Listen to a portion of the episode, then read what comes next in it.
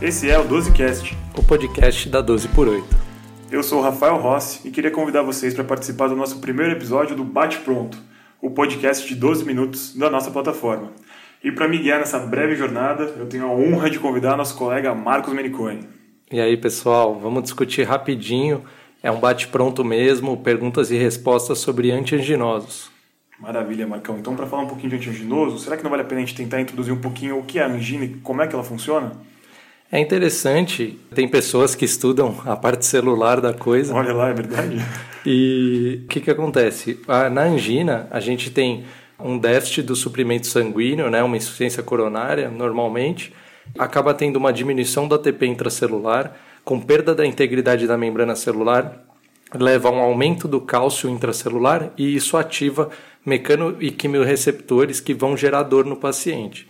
Então, quer dizer, a dor que ele sente passa por todo esse processo fisiopatológico. Então, o baixo fluxo de sangue gera um déficit de oxigênio para a célula que acaba gerando esse mecanismo aí de aumento intracelular de cálcio e isso a gente percebe como dor, né? Aquela velha velho lema lá da oferta e demanda, né? Pouca oferta, muita demanda e a gente acaba tendo dor. Dor. Perfeito. E a gente pode ter tudo isso daí sem a vigência de uma fibrose e morte celular, então, Marcão. Sim, exatamente. Não quer dizer. Na verdade, quando o paciente já tem, às vezes, um infarto prévio fibrose, a fibrose não dói.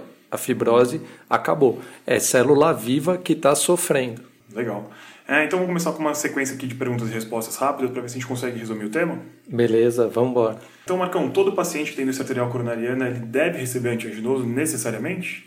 Então, isso é uma coisa que a gente vê muito na prática, né? O paciente sai com um infarto, ele não, não tinha DAC estabelecido, às vezes ele infartou, morreu aquela área ali, o paciente nunca teve angina, nem tem angina, e ele sai com monocordil, ou sustrate, vários antianginosos, e isso não tem necessidade. Vira tudo um grande diagnóstico só, né? A DAC vira necessariamente angina automaticamente. É, não precisa. O que a gente tem que se preocupar é sempre prescrever medicações que têm benefício de sobrevida no paciente. Então, o AS vai entrar como prevenção secundária nesse paciente, um paciente que tem uso de estatinas, isso é muito importante, e é cobrar se o paciente é hipertenso, isso tem que ser prescrito. E aí, se ele tiver dor, a gente vai partir para o antianginoso. Ah, legal. Eu acho que a gente é um pouco bitolado como cardiologista, né? A gente sempre fica pensando no que muda a mortalidade, o que muda a mortalidade. Mas você vai olhar para conversar com o paciente às vezes, não é isso que está impactando a qualidade de vida dele, né? A gente acaba negligenciando tanto em quantidade de estudos quanto em zelo do médico mesmo. A gente acaba deixando de lado coisas que impactam a qualidade de vida, como a própria angina, e aí acaba entrando no bolo do meio das outras medicações sem você saber se de fato o paciente precisa daquilo ou não. Às vezes falta e o cara quer tomar e não está tomando, ou o contrário, né? Sobra na prescrição de um paciente que não precisa usar aquele remédio. É, o que eu sempre comento até com os pacientes, o primeiro remédio que a gente vê eles pararem é a estatina, porque ele não porque ele não é sente nada, né? É, ele não sente nada, não percebe, então primeiro e é o que a gente mais manda eles tomarem, Exato. que é o que, um dos que mais tem benefício. Então, isso é importante a gente diferenciar. Então você vai entrar com essas medicações principais e aí antianginoso é tratar clínica de angina. Não é que ele tem uma DAC, enfim, você vai entrar com essas medicações depois, se ele mantiver dor, a gente vai tratar a dor. Tá, perfeito. É, então, mais a segunda pergunta aqui que o pessoal tem mandado nessa semana de, de doença arterial coronariana lá no Instagram. É, o paciente que tem uma insuficiência cardíaca isquêmica, a gente deve necessariamente associar algum antiaginoso ao beta-bloqueador ou a gente pode manter só o beta-bloqueador? É, é a, mesma, é a mesma questão que a gente levantou nessa primeira que, pergunta, né? Não precisamos. Se com o beta-bloqueador ele está com a frequência controlada, PA está bem controlada e com as outras medicações a S-statina ele está bem, a gente não precisa associar. A associação é muito comum porque Muitos desses pacientes usam beta-bloqueador, obviamente, né, pós-síndrome coronariana, e com, permanecem com angina. Aí a gente vai associar. Assim como na hipertensão, o tratamento da angina muitas vezes é a associação de medicações. Beta-bloqueador vai associando e a gente vai comentar um pouquinho agora das próximas drogas. É, perfeito. Né? Lembrar que o beta-bloqueador no cenário da angina pura, ele não mostrou de, diferença de desfecho duro. Né? Foi o estudo REACH que viu o segmento de 4 anos dos pacientes acabou não mudando desfecho duro, mas sintomático parece que é a droga, melhor droga, né? Pra, tanto para tolerância de esforço, né? o paciente tolera mais tempo sem angina de atividade física, quanto outros parâmetros um pouquinho mais específicos, como o infradesnivelamento visto durante a atividade física. Os beta-bloqueadores, eles não são necessariamente os melhores antiaginosos, mas são com certeza os mais estudados e são a, a recomendação de início do tratamento da angina. Ah, animal. Bom, terceira pergunta aqui que tem aparecido bastante pra gente é qual que é a diferença dos nitratos na hora de tratar a angina, né? Qual que é a diferença da terapia anginosa de o sustrate, usar o monocordil, o isordil, a nitroglicerina, que a gente não tem muita experiência aqui no Brasil. Como é que, como é que eu uso isso no dia a dia para o paciente? Isso é uma coisa bem legal de comentar, Rafa, porque pouca gente estuda isso. É, é a dúvida de todo residente de cardiologia e mesmo de alunos e de, clínica, né? e de clínicos. O que os, os, nitratos eles têm todos ação parecida de vasodilatação, né? só que o tempo de ação e o, principalmente o início de ação difere muito entre eles. Então vou falar rapidinho. O isordil que a gente usa principalmente na angina de esforço é, um, é uma droga que é a, a que a gente mais conhece aqui no Brasil para esse tratamento.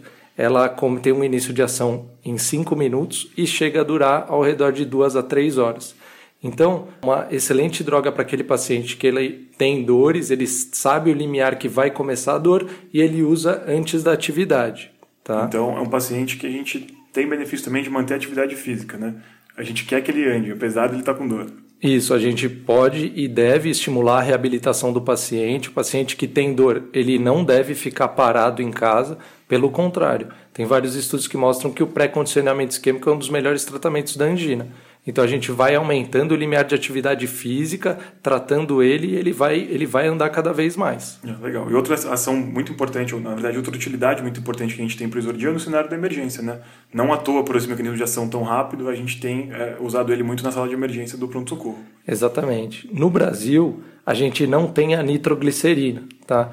mas a nitroglicerina é, existe em spray ou sublingual, e também é utilizada com essa com essa esse intuito. Ela é muito rápida, só que ela também vai embora muito rápido. O isordil tem essa ação de duas, três horas, mas a nitroglicerina ela começa com um, dois minutos e ela dura 10 a 15 minutos de duração. Essa atividade física do paciente, então, vai jogar um jogo de futebol inteiro, ele vai acabar repetindo a dose umas três vezes aí até acabar, né? É, e a gente não tem grande experiência no Brasil. Além disso, a gente tem o monocordil, que é o mononitrato de isosorbida. Que é o que a gente acaba mais usando aí na prática clínica, né? De ambulatório, pelo menos. Isso. Tem essa ação prolongada, a gente podendo administrar duas a três vezes por dia. É importante lembrar que os nitratos, eles apresentam taquifilaxia. O que, que é isso? Você vai administrando com o tempo, a ação é menor desse, dessas drogas. Meio que gera uma resistência à dosagem da medicação, né? Isso. Com a mesma dose tem um efeito pior. Para isso, para a gente evitar, a gente tem que dar um tempo livre da medicação de 10 a 12 horas. Por isso que a gente costuma administrar, por exemplo, 8 horas e 18 horas da tarde, 8, 14 e 18 e não de 8 em 8 horas certinho como o reloginho. Animal. Sabe como descobriram esse mecanismo de ação do, do nitrato e a taquifilaxia? Não. Tinha trabalhador que trabalhava com nitroglicerina explosiva e começava a ter muita cefaleia. Você Aí tá descobriram brincando. que se tirasse o, o trabalhador da, da nitroglicerina, a empresa de, de fabricação de explosivo, ele melhorava. E aí viram que se, se, ele ficasse um tempo fora, ele voltava a ter dor. Se ele ficasse muito tempo lá dentro, ele tinha cefaleia no começo, depois passava. Você e aí foi tá que propuseram esse efeito de ação. Bizarro, né? E já falando, para quem não sabe, que os nitratos acabam dando cefaleia por lavagem de É, já tem um spoiler aí. Outra coisa que é legal de falar dos nitratos, né, que muita gente não sabe, todo mundo acredita que ele tem um efeito de vasodilatador coronariano único e que esse é o mecanismo antianginoso dele. Mas ele tem, em pequenas doses, o efeito dele é principalmente sobre a pré-carga, que diminui a distensão intraventricular. Isso também diminui o consumo de oxigênio. Né? Em é, dosagens maiores, a gente acaba tendo vasodilatação também da pós-carga, né? acaba caindo um pouquinho a PA. A gente tem até uma diminuição de 25 a 30 milímetros de mercúrio com a dose máxima do, dos nitratos. Perfeito. Bom, outra coisa então que o pessoal tem trazido bastante para a gente de dúvida lá no Instagram é sobre essa, interação entre as drogas antianginosas, como que você escolhe cada classe de associação, né? Como a gente já viu, a gente acaba usando uma, duas, três, às vezes quatro classes. Que paciente se beneficia de cada coisa, Marcão? Como a gente escolhe isso? Não existe receita de bolo, Rafa. A gente, pelo perfil do paciente, você vai ter benefício de mais, mais um perfil de uma ou outra droga. Pacientes com a frequência cardíaca muito alta, é interessante controlar a frequência, para isso um beta-bloqueador é ótimo. Pacientes, por exemplo, que tem, é, são muito hipertensos, você quer ter o controle da pressão e melhorar a angina, os bloqueadores de canais de cálcio dihidropiridínico são excelentes. E pacientes que normalmente com IC grave, que ele angina, mas ele não tolera mais vasodilatação e um beta bloqueador ainda já está com a frequência controlada e ele não tolera vasodilatação, seria interessante pensar no, nas drogas que não têm ação metabólica, então ranolazina e trimetazidina. É, a gente vai entrar num campo um pouco mais polêmico da terapia antianginosa, né? Porque o Vastarel, né, a trimetazidina, foi uma droga com ação metabólica, né, que desvia para a via glicolítica intracelular, diminuindo assim o consumo de energia da célula. Mas um estudo de 2020 viu que o uso de placebo e de trimetazidina pouco mudou no, na frequência de angina dos pacientes. Então, assim, tem muito advogado que é a favor do uso de trimetazidina, tem paciente que refere de fato melhora, mas é difícil saber se isso é só um evento anedótico ou se de fato o paciente tem benefício de sintoma.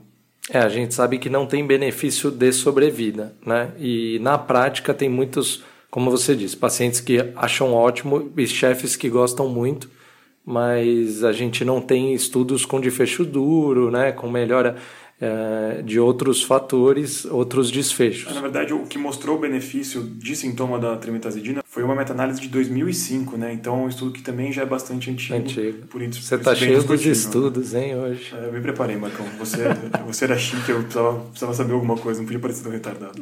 Perfeito. Bom, acho que por Vamos para a próxima pergunta? É, é a última pergunta nossa aqui, né? Acho que é a pergunta que vale um milhão de dólares e a associação de medicações para disfunção sexual com o nitrato, Marcão? Pode ou não pode? Como que funciona?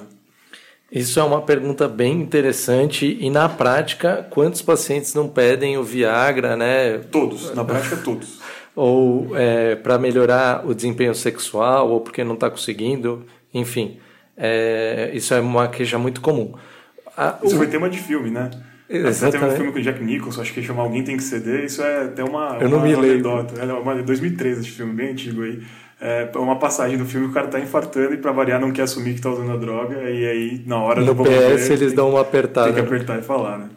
Então, os inibidores de fosfodiesterase, que são a classe do sildenafil e do tadalafil, da tadalafila, desculpe, é, são, são remédios que agem com uma vasodilatação importante, por isso tem uma melhora da função sexual. Eles é, não é indicado a associação com, com nitratos pela, pelo potencial hipotensor da, dessa associação.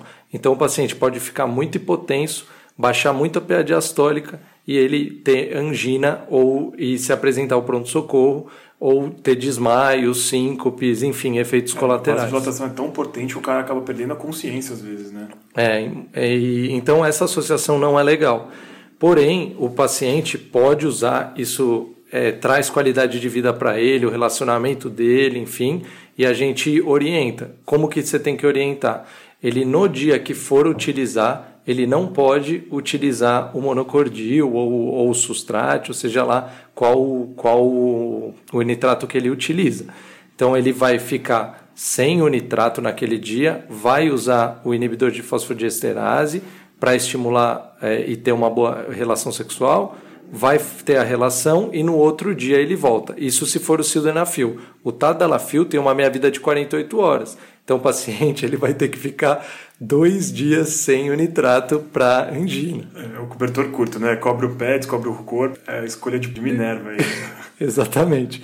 Então, em resumo é isso, pessoal. O paciente ele precisa, ele é um paciente que angina e você está com monocórdio de horário, ele pede para algum, algum agente para melhorar a função sexual, prescreva, mas oriente a suspender no dia do uso. É, acho que esse é o, é o must-have do paciente. Né? Ele tem que ser um paciente muito bem orientado, porque a gente está dando uma terapia, como a gente falou, a gente está tudo pensando em qualidade de vida, tanto no tratamento da angina, quanto na função sexual do paciente, para ele poder desempenhar como ele bem entender. Né?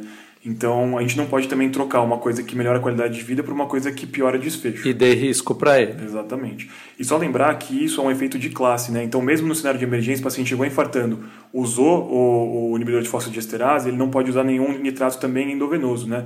É, lembrando, nesse cenário de emergência, é o medo do paciente ficar com uma hipotensão refratária no cenário de uma síndrome coronariana aguda. Em que ele precisa de um pouco de pressão para perfundir coronária, né? Exato. Marcão, acho que por último aqui, o que, que existe para o paciente que usa todos os remédios e não melhora? Existe alguma coisa que a gente pode fazer, velho? Então, a gente tem algumas, algumas terapias que não são muito difundidas no Brasil, mas a gente pode usar o alopurinol em dose alta, 600 miligramas por dia, seria uma última linha, temos estudos aí duvidosos sobre isso, mas pode ser utilizado. Além disso, tem uma terapia de contrapulsação. Isso é interessante, nos Estados Unidos tem alguns centros que usam para angina refratária. É o balão intraórtico, Marcão? se assemelha ao balão intraórtico. Só que ele é extra, né? Mas ele é o paciente vai para o centro, coloca alguns manguitos nas pernas e nos braços e sincroniza com o batimento, realmente inflando o balão na, no período da diástole para reperfundir melhor essas coronárias. Isso é uma terapia que tem sido feita para tentar estimular, é, enfim, a circulação colateral, tentar ter uma, um alívio dessa angina. E a gente ainda tem a possibilidade do transplante eh, cardíaco para esses pacientes.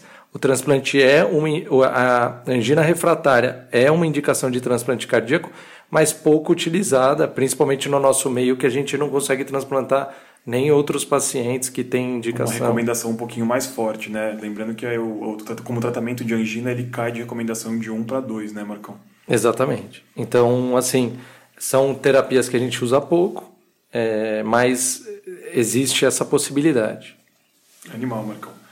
Bom, acho que isso encerra o nosso papo. A gente conseguiu não terminar em 12 minutos. Claro. Parabéns, Marcos. Estamos começando ainda.